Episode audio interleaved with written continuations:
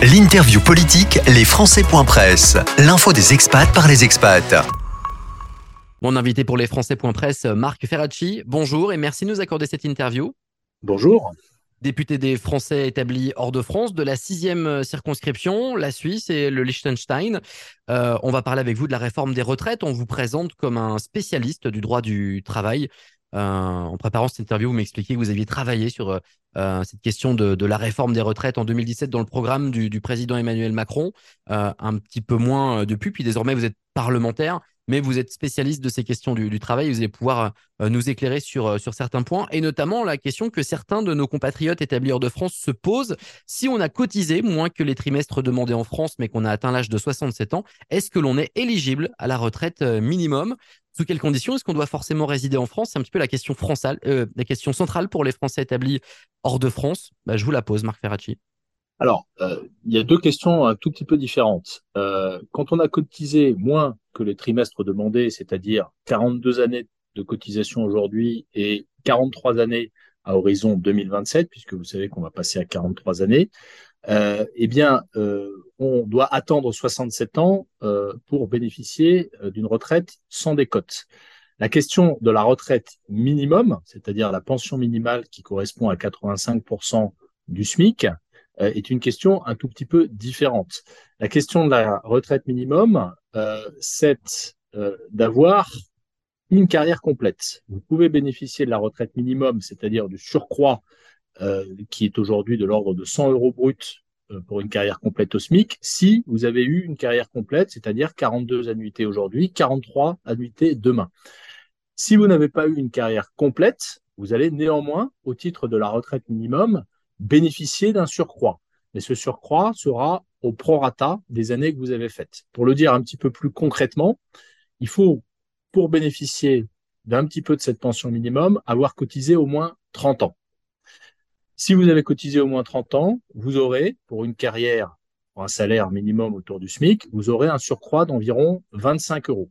Si vous avez, si vous avez cotisé une carrière complète, c'est-à-dire 43 ans, vous aurez un surcroît de 100 euros. Voilà concrètement euh, les conditions pour bénéficier de la retraite minimum. Alors si je ne dis pas de bêtises, même condition que pour un résident français finalement. Ah oui, tout à fait, tout à fait. Est-ce qu'il y a du coup une condition? Est-ce qu'on doit résider en France pour euh, euh, bénéficier de, ce, de cette retraite? Ou est-ce qu'en restant établi hors de France, retraité, établi hors de France, il y en a, euh, est-ce que ça fonctionne? Est-ce que ça continuera de fonctionner? Alors, il est prévu que ça s'applique à, à l'ensemble des retraités, qu'ils soient résidents français ou résidents hors de France, et en particulier à ceux qui sont d'ores et déjà à la retraite, pas simplement les nouveaux retraités qui arriveront à partir du 1er octobre euh, à la retraite, mais euh, les 1,8 million de retraités qui vont bénéficier de cette retraite minimum qui sont d'ores et déjà à la retraite. Merci pour euh, les précisions, Marc Ferracci. on le voit, la mobilisation contre ce texte, elle est importante en France, avec peut-être un basculement dans les jours à venir qui est euh, un appel à bloquer les lycées. Alors c'est toujours très polémique quand on appelle à bloquer les lycées et les universités. Intéressons-nous à la grogne chez les Français de l'étranger, notamment dans le réseau AEFE et au Quai d'Orsay. C'est particulièrement exceptionnel, assez euh, inédit. Euh, pourquoi les syndicats rejettent avec tant de, de, véhémence cette réforme? Qu'est-ce que vous leur répondez? Et puis, est-ce que vous êtes peut-être un petit peu étonné, puisque le gouvernement Macron est le premier à avoir réévalué le, le point d'indice? C'était un sujet un peu tabou avec les fonctionnaires. Vous l'avez fait, mais malgré ça, on voit qu'il y a, un, rejet de ce texte. Alors, on n'est pas surpris euh, du niveau de mobilisation et en particulier, euh, en particulier dans la fonction publique. Toutes les organisations syndicales, qu'elles soient représentatives ou non, appellent à la mobilisation, appellent euh, à manifester, appellent à la grève avec des préavis qui ont été déposés. alors, je veux, sur le sujet de l'AEFE et des services consulaires, euh, simplement mentionner qu'il y a une certaine hétérogénéité de la mobilisation.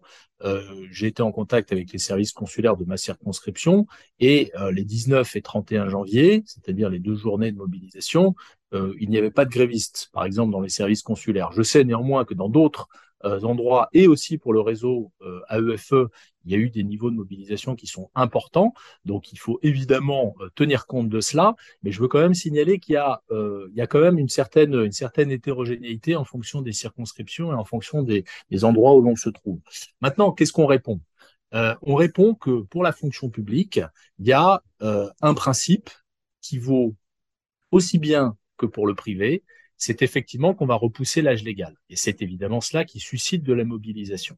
Mais il y a également des éléments d'accompagnement qui sont extrêmement euh, importants et qui sont perçus positivement par euh, la plupart des organisations euh, syndicales. Je veux en citer un en particulier qui est très important et notamment dans le réseau AFE pour les enseignants, c'est l'ouverture à la fonction publique de la retraite progressive, c'est-à-dire la possibilité, avant l'âge légal, dès 62 ans, quand l'âge légal sera à 64 ans, eh bien, de passer à temps partiel et de maintenir son revenu grâce au versement anticipé d'une partie de sa retraite. Ça n'est pas possible aujourd'hui dans la fonction publique, ça le sera demain avec la réforme. Donc, euh, on a besoin euh, de rappeler ça, on a besoin euh, d'informer et d'expliquer, parce que tout ça n'est pas toujours bien connu de nos compatriotes, qu'ils soient en France à l'étranger, qu'ils soient dans l'éducation nationale en France métropolitaine ou dans le réseau AEFE.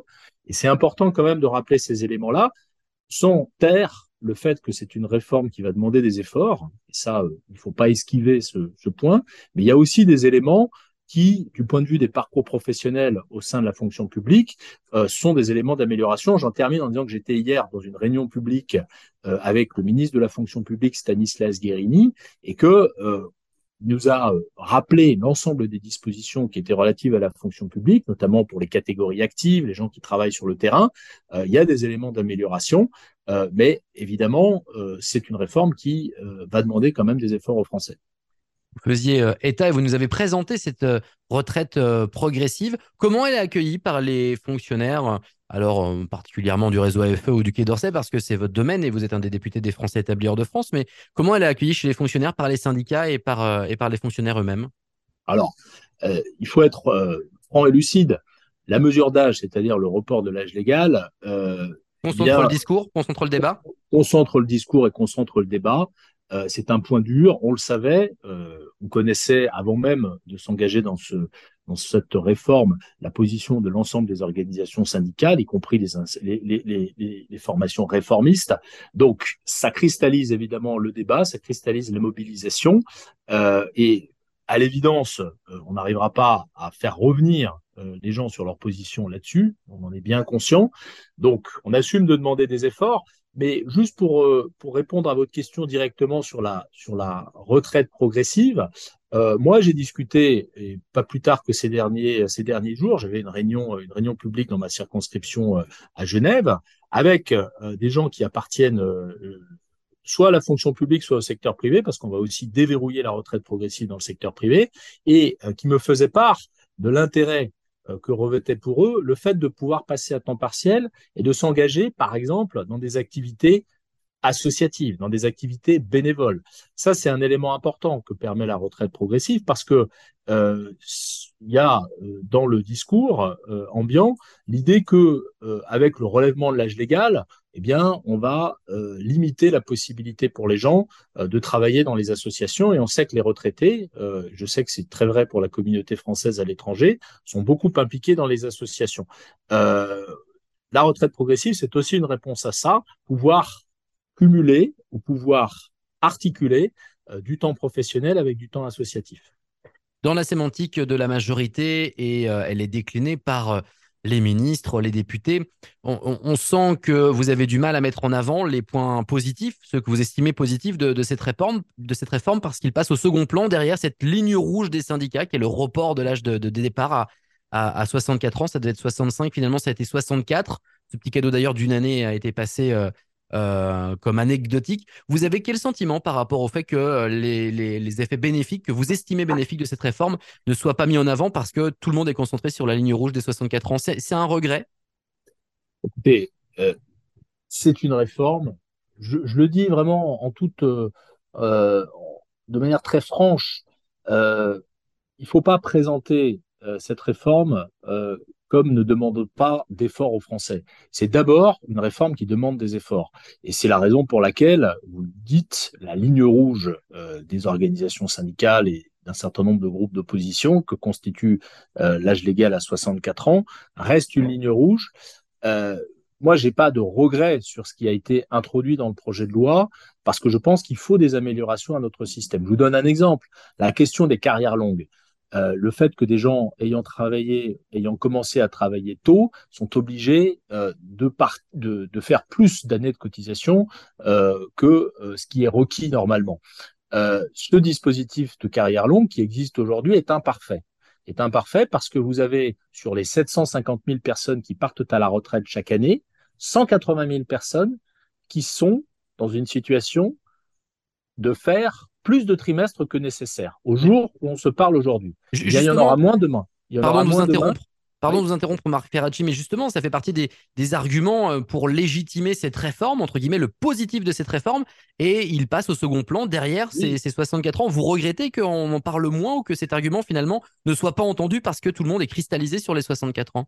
Mais écoutez, oui, je le regrette, mais c'est en même temps euh, assez logique. Il y a une mesure d'âge qui est euh, simple, qui réclame des efforts et que la plupart de nos concitoyens euh, perçoivent euh, dans toute la difficulté euh, qu'elle peut représenter pour eux. Mais je veux quand même dire, et donc c'est assez logique pour répondre à votre question, que l'ensemble des réformes et des mesures d'accompagnement soient plus difficiles à présenter et à expliquer. Parce que eh bien je pense que les gens se focalisent là-dessus.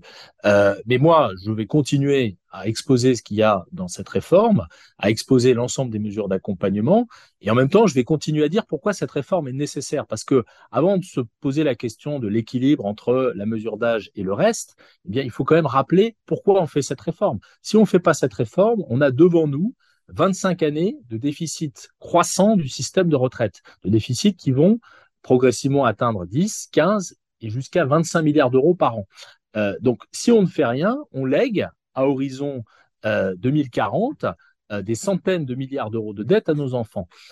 ça signifie très concrètement remettre en question notre système par répartition. Nous, nous ne le souhaitons pas, et donc il faut faire cette réforme. On va, avec cette mesure d'âge, générer des ressources supplémentaires de l'ordre de 18 milliards d'euros en 2030, et un tiers de ces ressources environ, vont être utilisés pour financer les carrières longues, pour financer les mesures en faveur de la lutte contre la pénibilité, pour financer la pension minimale dont on a parlé. Donc, il y a vraiment des éléments d'équilibre dans cette réforme, mais la réalité, c'est qu'on doit s'attaquer à ce déséquilibre de notre système de retraite. Je rappelle qu'il y avait trois cotisants pour un actif en 1970, il y en a 1,7 aujourd'hui, 1,7 cotisants pour un actif, et il y en aura dans quelques décennies 1,2 pour un actif. Si on ne fait rien, eh bien, on n'a plus de système de retraite et on a des jeunes euh, qui nous disent déjà aujourd'hui qu'ils pensent qu'ils n'auront pas de retraite, eh bien, euh, qui seront obligés de s'engager euh, dans une démarche d'épargne et de capitalisation que vous ne voulez pas, et c'est bien ce que le gouvernement explique. Avant de s'attarder sur l'alliance avec euh, les républicains et, euh, un vote final du texte, peut-être un mot sur le débat parlementaire actuellement, d'abord en commission à l'Assemblée, ensuite ce sera en hémicycle, ensuite ce sera au, Sénat. tout le monde parle de ces 7000 amendements, alors 5000 n'auront pas été étudiés. quel est votre sentiment, vous, en tant que député, sur, sur ce débat parlementaire? Est-ce qu'on n'est pas là en train de constater que finalement, euh, bah, le texte, il peut pas être débattu correctement? Bah écoutez, je rejoins votre point de vue. Il y a beaucoup de frustration euh, de notre de notre côté, du côté de la majorité présidentielle. Euh, nous n'avons pas pu, lors des débats en commission des affaires sociales à laquelle j'appartiens, débattre de sujets aussi importants que la mesure d'âge. L'article 7 comporte euh, ce fameux report de l'âge légal à 64 ans. On n'est pas arrivé à l'article 7, on s'est arrêté à l'article 2. On n'a pas pu débattre de la pension minimale, des carrières longues, de la pénibilité, même si on en a parlé, mais on n'a pas abordé les articles en question. Euh, c'est la conséquence très directe d'une stratégie d'obstruction qui a été euh, principalement menée par, par la gauche, par la NUPES et en particulier par la France insoumise. J'ajoute que quand on compare le débat parlementaire qui a eu lieu à celui qui a eu lieu lors des précédente réforme des retraites, eh bien, le nombre d'amendements déposés était sans commune mesure. Lors de la réforme euh, Wörth, euh, qui a eu lieu en 2010, il y avait 600 euh, amendements pour la séance. Là, il y a 20 000 amendements qui ont été déposés pour la séance qui nous attend et qui va commencer lundi. Est-ce que cette quantité déraisonnable d'amendements, c'est une façon de rendre, comment dirais-je, j'arrive pas à, trouver le mot, mais impuissante l'Assemblée nationale sur, sur la question, l'empêcher d'aborder les vrais sujets? Ben, je pense qu'il faut, euh, faut s'interroger effectivement sur la démarche qui est poursuivie. Euh, moi, ce que je constate, c'est que dès qu'on va sur le fond, et on l'a fait en commission des affaires sociales, les oppositions, euh, qu'elles soient euh, la NUPES ou qu'elles soient le Rassemblement national, euh, sont en difficulté. Quand on leur explique, euh, en rentrant dans le détail des arguments, la situation financière de notre système de retraite, eh bien, en général, leurs arguments, eh bien, faiblissent. Euh, et donc, je pense qu'il y a une démarche consistant à politiser la chose pour ne pas discuter du fond. Il y a une démarche qui consiste à, euh, proposer un certain nombre de mesures qui correspondent au fond aux marottes euh, de ces groupes d'opposition, euh, financer le système de retraite en taxant les dividendes, euh, en taxant les entreprises avec tous les effets délétères pour l'emploi que ça générerait. Bref, c'est ce à quoi on a assisté en commission et euh, au fond, ça témoigne euh, d'une difficulté pour ces oppositions à discuter du contenu réel de cette réforme. Parce que si on discute du contenu réel, ça rejoint notre échange de tout à l'heure, et on se rend compte qu'il y a beaucoup d'éléments d'équilibre dans cette réforme qui, même s'ils ne convaincront pas les gens, leur permettront euh, de comprendre la logique globale du projet. L'alliance avec euh, les LR, ou en tout cas l'obtention d'un vote euh, de ce texte à l'Assemblée. Alors on verra déjà ce qui va se passer au Sénat et comment le texte sera euh, amendé ou non. Il devrait revenir à l'Assemblée nationale dans, un dernier temps. Euh, Éric Ciotti a tapé du poing sur la table. Hier, on l'a appris ce matin dans une réunion euh, Les Républicains. Euh, la condition pour un vote, c'est que l'âge de la, durée de cotisation prime sur l'âge de départ dans le cas des, des carrières longues. Vous comprenez ce, cet argument ça, va faire, ça va passer, on va s'entendre avec les républicains sur ce point euh, Est-ce qu'on va s'entendre? C'est au gouvernement de répondre, parce qu'à la fin, c'est le gouvernement qui est euh, garant de l'équilibre de la réforme d'un point de vue budgétaire.